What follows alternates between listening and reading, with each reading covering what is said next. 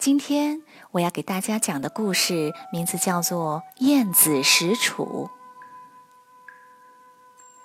自从齐桓公成为第一个霸主后，在一百多年的时间里，很多大国都想要做霸主，各国诸侯之间互相打打杀杀，你争我夺，渐渐形成了这样的局势：北方晋国。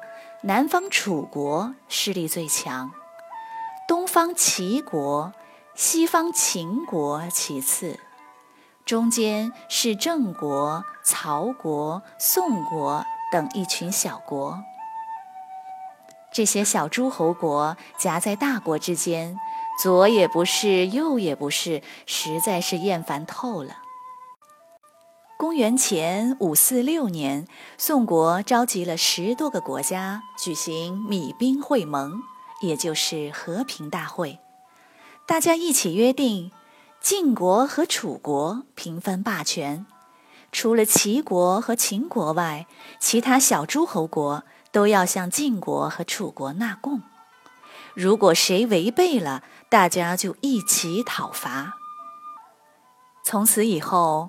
诸侯国之间十几年都没有发生战争，楚国和晋国维持了四十多年的和平，在那个时候，这真是一个不小的奇迹呀！那时如果有和平奖的话，就一定要颁发给宋国。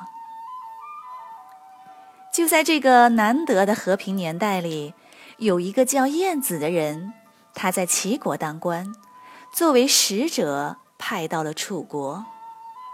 楚国的楚灵王听说来了个外国人，便诚心想捉弄他一番，显一显楚国的威风。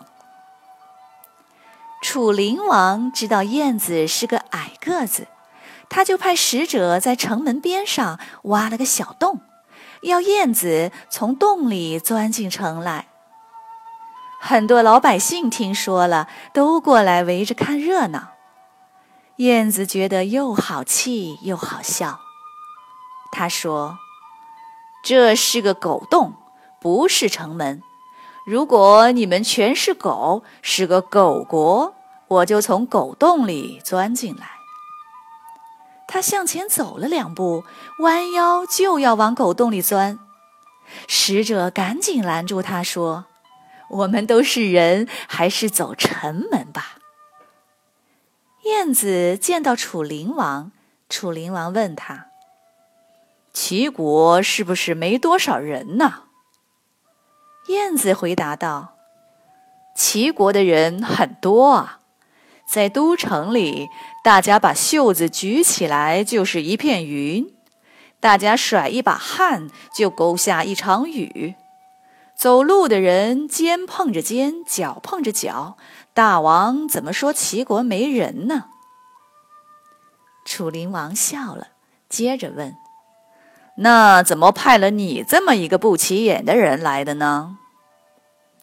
燕子一愣，心想：“呵，原来给我下了个套。”他眼珠子一转，回答说：“我们楚国有个规矩，访问上等国家呢，就派上等人去。”访问下等国家呢，就派下等人去。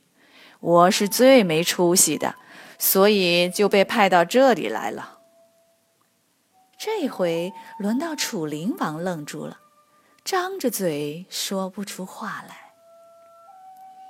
到了吃饭的时候，正好有个武士押着一个囚犯从堂下走过，楚灵王就问。这个人犯了什么罪？是哪里人？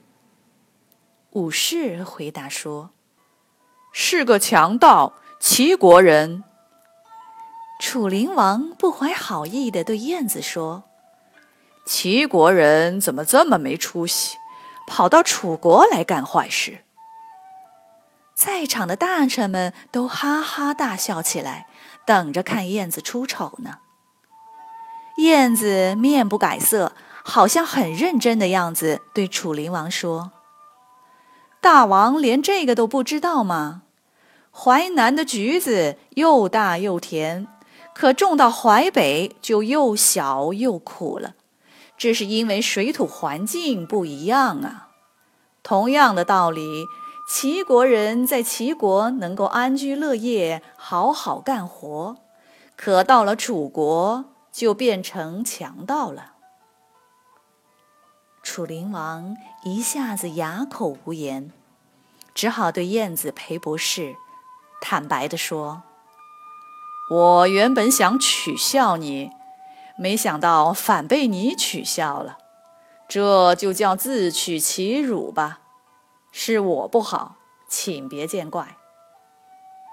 楚国人都觉得燕子很厉害，再也不敢小看它了。燕子顺利的完成使命，维护了齐国的尊严。他回来后，受到了齐国的重用。燕子不但机智聪明、能言善辩，而且很懂得治国之道。他辅佐齐国五十多年，非常受大家尊敬。好了，今天我们的燕子食楚就讲到这里啦，再见。